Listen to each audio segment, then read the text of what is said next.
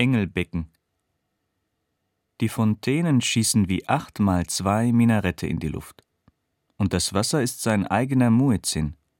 Der Tempel lädt ein zum Tag der offenen Moschee 365 Tage im Jahr. Wie ein Gott richtet sich der Reiher vor den Toren auf, streckt sich, verdeckt und dreht die Flügel, verliert sich im rostbraunen Glanz der Kuppel. Das ist kein Ort, der sich in der Pupille spiegelt.